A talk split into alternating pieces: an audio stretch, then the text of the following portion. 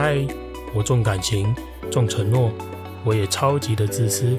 欢迎收听这一集的十四号声音。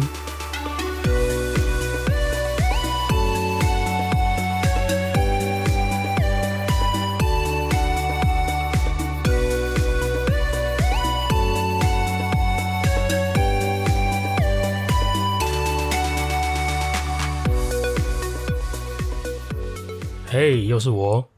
又到了开头闲聊的时间，默默的我录制自己的节目也到了第五集了，中间有很多很多的发现，很多的惊喜。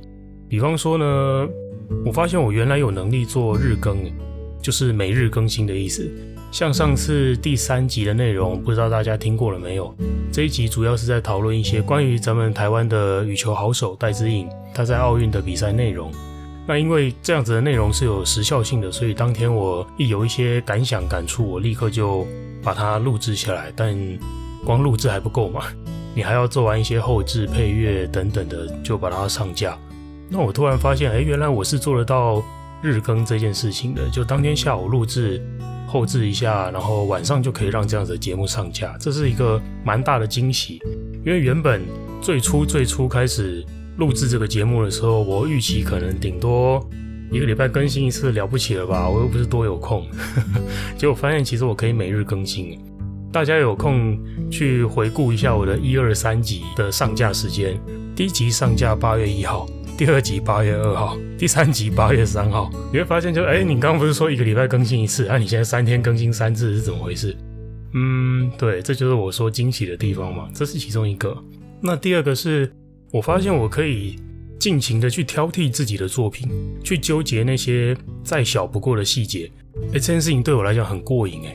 如果大家有仔细听第一集的内容，就知道我是一个很多细节我都会去纠结的人。因为这是我自己的作品，所以我可以自己我爱怎么纠结怎么纠结，我爱挑剔多小的细节都没有关系。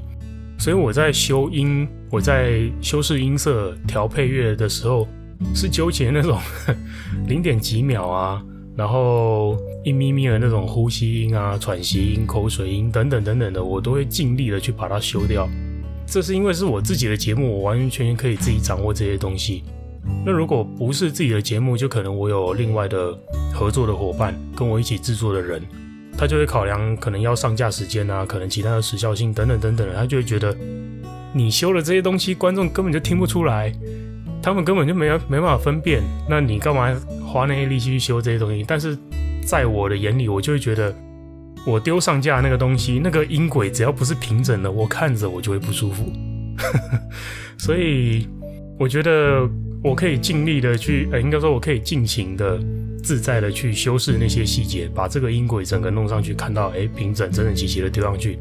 即使你现在收听的这个当下，你根本就看不到我这个录音的音轨，但是。我就是丢一个平整的音轨上去，我会觉得很爽。对，那我觉得这是一个蛮有趣的惊喜和发现啊，在制作自己的节目的过程当中，这是第二点。第三点的话，就是我发现我可以跟很多听众交流很多不一样的想法、观点，分享他们的生命故事，增加自己的生命厚度吧。在对方告诉我他的生命故事的同时，其实对我来讲，好像我也活过了他的故事一样。我也用他的身份，用他的角色，走过了一次他所有的经历，所有的遭遇。我觉得这是非常非常珍贵的一件事情。如果少了这些交流，其实我的眼界一定有限，我的眼界就只能局限在我的所见所闻，那一定是有限的嘛。那我可能就没有这么多精彩的东西可以在这边分享给大家。那这是我觉得非常珍贵的一点惊喜啊。再来，因为我本身还是有工作嘛，我是一位消防员、救护员。我平常也要上班，那我只能利用休假的时间坐在这个我自己打造的工作室，像现在这样自言自语说说话，然后再从无到有把这个节目一切的需要，包括刚刚提到的修饰声音、配乐，然后甚至到我要下标题、我要自己做海报、我要做自己宣传的文案等等等等的，把这些东西全部都完成之后，变成一集节目，到现在上架让你看到，让你收听。表面上看起来录制节目这件事情好像压缩到很多我的私人时间、我的个人空间，但实际上我觉得它让我的生活变得更加的精彩丰富。我现在听着自己设计的这个开场配乐啊、开场白啊，其实我心里都会莫名的雀跃，这真的是蛮让人开心的一件事情啊，很值得跟大家分享。另外，关于上面提到的这个跟听众交流想法、观点这件事情，这也是我觉得很棒、很珍贵的一件事。你知道，在这个资讯爆炸的时代啊，我们每个人每天接收到的资讯早就已经超过我们人脑的负荷了，所以其实我们很习惯在无意识的这个状态下去筛选资讯，就是你自己可能不知道你在筛选资讯，但是你的大脑已经在做了这件事情。你可以试着回想一下自己，我们自己在滑 IG、滑脸书的时候，是不是也是这样消化讯息？一则贴文，你有看超过十秒钟吗？没有图片的贴文，你是不是就常常不太会去留意它？而且，即使你花时间看过了这些文字，看过了这些贴文的内容，那你又愿意再多花多少的时间去进一步留下你的观点跟想法，去跟这则贴文的作者交流？所以，我们对于资讯的接收和释放，都已经变得既迟钝又被动。我觉得这样子的情况，对于想要增进想法交流这个目标是蛮不利的。那顺着这样子的特性，其实我觉得做声音节目，它其实可以很好的融入听众的生活当中。因为你用听的去接收资讯，你可以把它当做是一个你的背景音，你手头的工作你可以继续执行，不管你在拖地、扫地、吸猫咪、洗碗、打电动，甚至睡觉等等的都可以。你可以在一个多功能的前提下去收听这样的声音，而且完全没有任何的负担。那再来是，你可以任意的有空再听，你可以保存，你可以自由的取用，你可以任意的开始和暂停。而且你不用怕被广告去掠夺你的眼球，就像大家一定都有经验，就是你在开 YouTube 看一下，看一看，看一看，每隔一段时间，它就会中途啪插一个广告过来给你，没看完你还不能继续，除非你有订阅 YouTube Premium 嘛。对，所以这就是被广告掠夺眼球的那个感觉，我相信应该都不太好受啦，至少对我自己来说，我蛮不喜欢的。呃，所以我有订阅 YouTube Premium，推荐给大家。好，这是题外话，所以。当你能够更轻松的去接收讯息的时候，你才更能够空出你的心力，去给出令你有感触的一些想法交流。那正因为如此，制作了声音节目之后，我得到了与更多人交流想法、交流生命故事的机会。那今天就来跟大家分享一个我的好朋友分享给我的故事。哎，这真的是好朋友的故事，这不是我自己的故事，你们 不要自己乱想，不要自己乱套。因为我突然想到，在那个 PTT 上面，不是大家在要讲故事之前，文章的开头就是说，这是我朋友的一个故事，然后底下的留言一定都会说，你先承认你就是你朋友，证明就是你自己的故事，不要再不要再找你朋友这个名词出来当挡箭牌。呃，不是，这真的是我朋友的故事哦，这是我朋友的一个感情遭遇。他的故事给我非常非常多的感触，有很多我觉得值得分享的感情观在中间。你准备好了吗？十秒钟音乐过后，跟我一起来听听这个故事吧。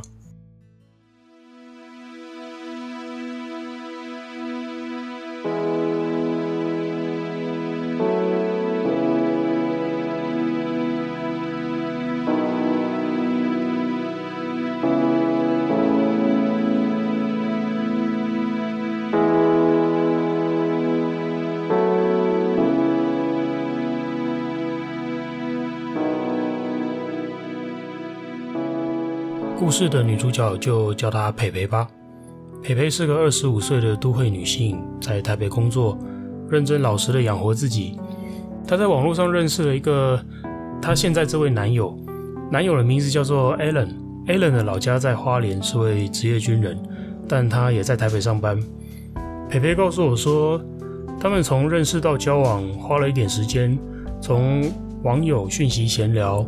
慢慢分享彼此的生活，直到碰过第一次面，第一次共进晚餐。到了决定要在一起之前呢、啊，培培因为对他自己前一段的感情挫败心有余悸，他再三反复向 Alan 确认说，自己要以结婚为前提交往。如果你不是的话，那我们就不要在一起。当时 Alan 毫不犹豫地拍胸脯保证说自己做得到，只是因为这样，培培才答应正式的交往。那两人展开热恋，加上有以结婚为前提这个共识吧 Allen 常常带培培回花莲的老家探望家人。Allen 自己的家人也非常的喜欢培培，他们甚至有一个共同的赖群组，就是 Allen 的家人跟培培这边共同有一个赖群组，所以他们在上面的互动都非常的直接及时。就 Allen 的家人会直接在，等于是直接可以透过赖来跟培培联系嘛。那他们认真经营这段感情，这一切都让培培非常的有安全感。他相信 Alan 会兑现这个承诺。甜蜜幸福的日子只持续了几个月，突然 Alan 的爸爸生病了。那这边我就不针对病情多赘述了。那总之就是一个不太好医治的重病，让原本这个健康的爸爸慢慢的没了自理的能力，那需要卧床二十四小时要有人照顾。后来培培发现。Allen 变得越来越少带他回去花莲探望家人，而且他也感觉到 Allen 变得讯息都比较慢回啊，有时候电话会找不到人啊。培培问 Allen 说为什么？”Allen 也只说自己要照顾家人，甚至最后还以这个他想要全心全意的照顾家人为理由，跟培培提出了分手。这件事情对培培来说是晴天霹雳啊，他没有办法理解 Allen 怎么会做出这样子的决定，因为培培觉得说。感情归感情，家庭归家庭，不是吗？现在是家庭出了状况，怎么会是牺牲感情来处理这件事情呢？而且何况培培他自己是愿意一起照顾 Alan 的爸爸的，所以他觉得一个成熟的人处理问题，不是应该遇到问题就解决问题吗？那怎么会选择是这样子用像逃避的一个方式，而且是擅自决定要放弃两人努力经营的这段感情？培培为了要挽回这个局面，他甚至自己租车开去花莲照顾 Allen 的家人，就送些日用品啊，送些营养补充品啊，然后再自己开车回来台北休息，然后去上班。培培希望用行动去提醒 Allen，两个人要一起为这段感情继续努力。但结果 Allen 不但没有接收到这样子的提醒，他反而希望培培不要再做这件事情了，甚至还说培培非常的自私。那这些话对培培来说打击非常非常的大，因为他觉得他自己是无怨无悔、不离不弃的在替对方设想、替对方寻求解决的方法，而且还付诸行动。那最后竟然被说自私，他培培完全没办法理解，说这个中间到底自私的点在哪里？他所有的行动都是为了对方。诶，还有另外一件事情也令培培感到非常非常的心碎，就是当初两人在决定要交往的时候。Alan 信誓旦旦地给了这个承诺，说以结婚为前提交往。那培培会觉得说，你现在的表现完全就不是这么回事啊！这像是一个以结婚为前提交往的人会做出的决定吗？如果你当初给不起这个承诺，那你一开始就要说你做不到啊，这样我就不会跟你开始这段感情了嘛，而不是说两个人都在一起了，然后你现在不兑现你的承诺。所以培培觉得 Alan 这样的行为，那根本就是一个欺骗。培培一直尝试着想要去引导 Alan 看见培培的努力，他也提醒 Alan 说：“你要想想你自己的承诺，你不是说过这些话吗？”但无奈这一切的行为，Alan 是根本就看不见。他甚至到这还会觉得培培很烦，讲狠话去重伤培培，去对他做一些语言的暴力。那反过来骂他自私，这一切都让培培伤心欲绝，甚至他开始。自我怀疑，说是不是真的自己有问题？那最后两个人是不欢而散的。故事看到这边，如果是你，你会给培培什么建议呢？你觉得 Alan 是一个什么样的人呢？听完培培跟我说的这个故事啊，其实后续我还跟他讨论了很多。那我发现这中间其实有很多的感情观是值得分享、值得提出来跟大家交流的。于是我询问了培培，能不能把他的故事。分享给我的听众朋友，我们大家一起交流想法。那当然，在这边这个培培是化名哦，所以你们也不用再找我问他是谁。好，那这边我想跟大家讨论的地方主要有两个，第一个是关于承诺这件事情，第二个是关于自私这件事情。那在开始讨论之前，我必须要先说，十对伴侣会有十种交往模式，这没有对错，没有所谓的应该或者不应该，只有愿意或不愿意而已。所以，如果有想法想要透过讯息跟我讨论的话，就务必要理性交流。除非你打从一开始就是想要来找我骂你的男朋友或女朋友，那就另当别论，你就尽量骂吧。好，回到上面说的承诺和自私。那首先关于承诺啊，我想问大家是不是跟培培一样觉得 Alan 是一个骗子？我先说我自己的结论，我觉得未必，Alan 未必是一个骗子。原因有几个，第一个是这个故事的叙述观点其实是从培培的角度出发的。那反过来，我多补充几个关于 Allen 的资讯，大家重新感受看看吧。其实，Allen 他从高中的时候，他的父母就离异了，他的双亲就离异，所以他其实是一个单亲家庭，他跟他的爸爸相依为命。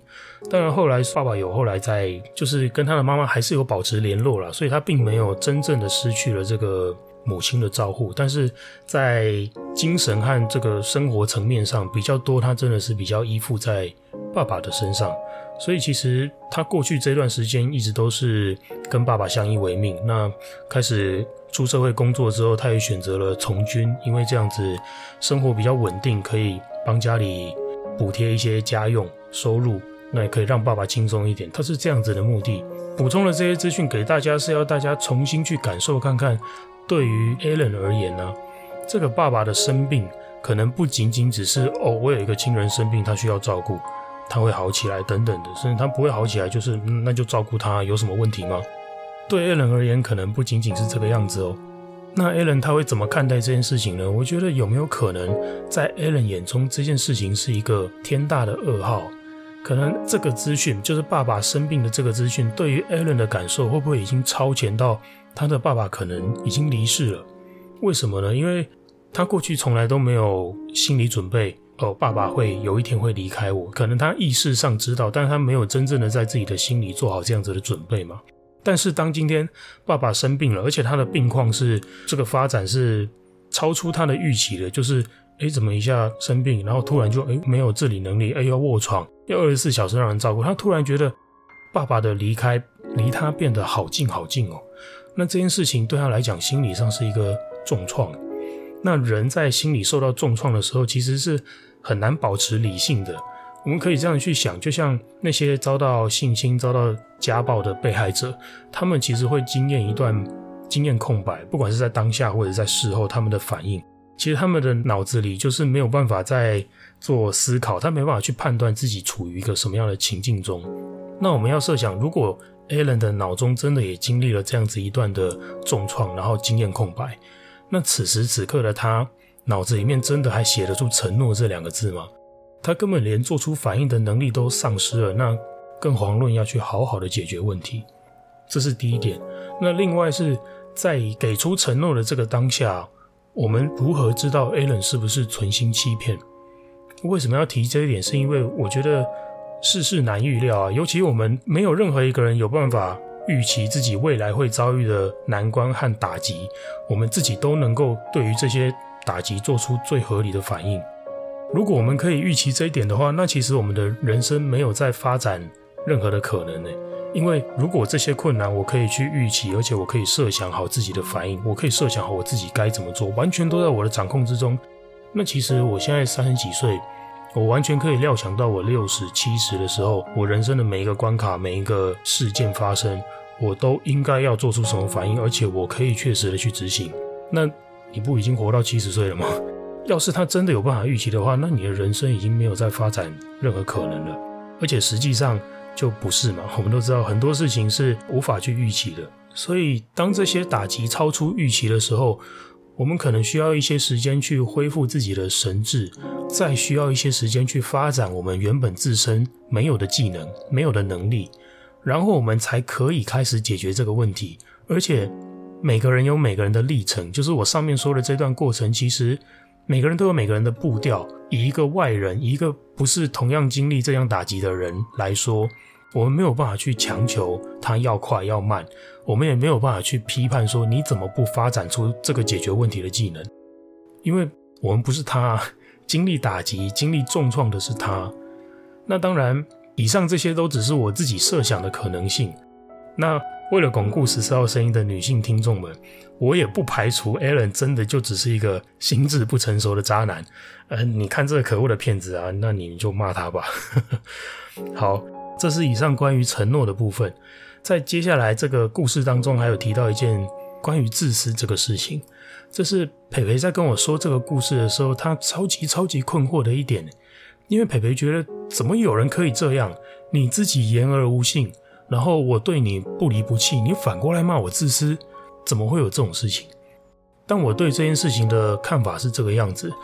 呃，我站在一个局外人的角度来看待这件事情哦，这个被形容为自私的这样子的情境啊，那其实只是培培和 Alan 他们两个人心中对于事情的优先次序的不同而已。怎么说呢？培培认为承诺的顺序优于家庭，而 Alan 认为家庭的优先次序是优于感情的。他们的决策，他们的想法也只是源自于这样子的一个排序上的不同而已嘛。这跟当初有没有承诺，这跟自不自私其实没有关系，因为自私或者不自私，那都只是个人诠释这个故事的其中一种角度而已。以 Alan 的立场来说，他觉得自己心目中的第一优先顺位一直被干预。我就很重视家庭啊，我今天爸爸生了这样子的重病，可能我陪他的时间不多了。今天生病的是我爸，不是你爸。我想要全心全意的照顾我的父亲，你怎么能够批评我的孝顺？你只是觉得你的感情比我爸爸重要而已啊！这是可能是 Alan 他的想法。当然，如果我们要站在培培的立场的话，我们会接着问说：可是我愿意跟你一起照顾你爸啊，那我就不懂这样子家庭跟感情到底还有什么好不能两全不能兼顾的？那下一个问题来了，这时候我们要问 Alan 愿不愿意接受你的好意啊？因为。你愿意陪他照顾他爸爸这件事情，对他来说真的是纯粹的好意吗？还是说，这其实有可能是一个压力，是一个亏欠，是一份愧疚，甚至是一种对自己自尊意识上的一种投降？其实我也不知道 Allen 心中真正的情绪是什么，但是他不接受你的好意，一定有他的原因。不论你觉得这个原因多么的荒谬，我们都没有那个立场去强迫他做出违背他自己自由意志的行动了。否则的话，那我们真的是很自私诶。我知道这一切对于培培而言是一个天大的打击。当我们自己已经遍体鳞伤了，还要独自坚强地守着这个感情中的承诺，继续为对方付出。我知道这真的好辛苦，可是培培，这是善良的人必经的路。我们都在努力的用真心真情去探索这个世界能够给我们什么样的回应。我们真心的付出，然后期待能够被拥抱，这其实是一件非常美好的事情。只是可惜这个世界上未必值得这种美啊，导致我们必须在这份美好的事情上面多披上一层的智慧，多加上一份的自私，甚至要多一点的绝情。我觉得这并不是冷血，反而是因为我们有爱，我们。太爱了，爱到我们把自己变得很脆弱，所以我们必须要这样子保护自己。那在这边，我想要邀请你选一个安静的夜晚，仔细的咀嚼上面的这段话，把它放在心底，用这段话来守护你。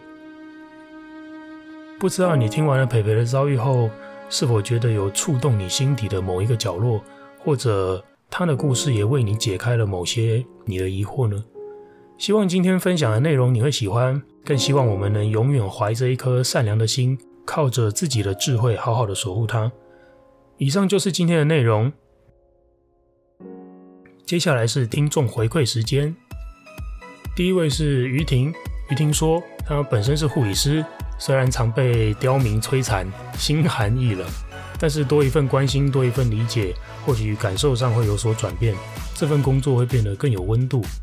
那他回答的是我第四集提到的内容。我觉得，身为医疗的从业人员，对这样子的一个故事，这样子的一个情境，会蛮有感触的。好，谢谢于婷的分享。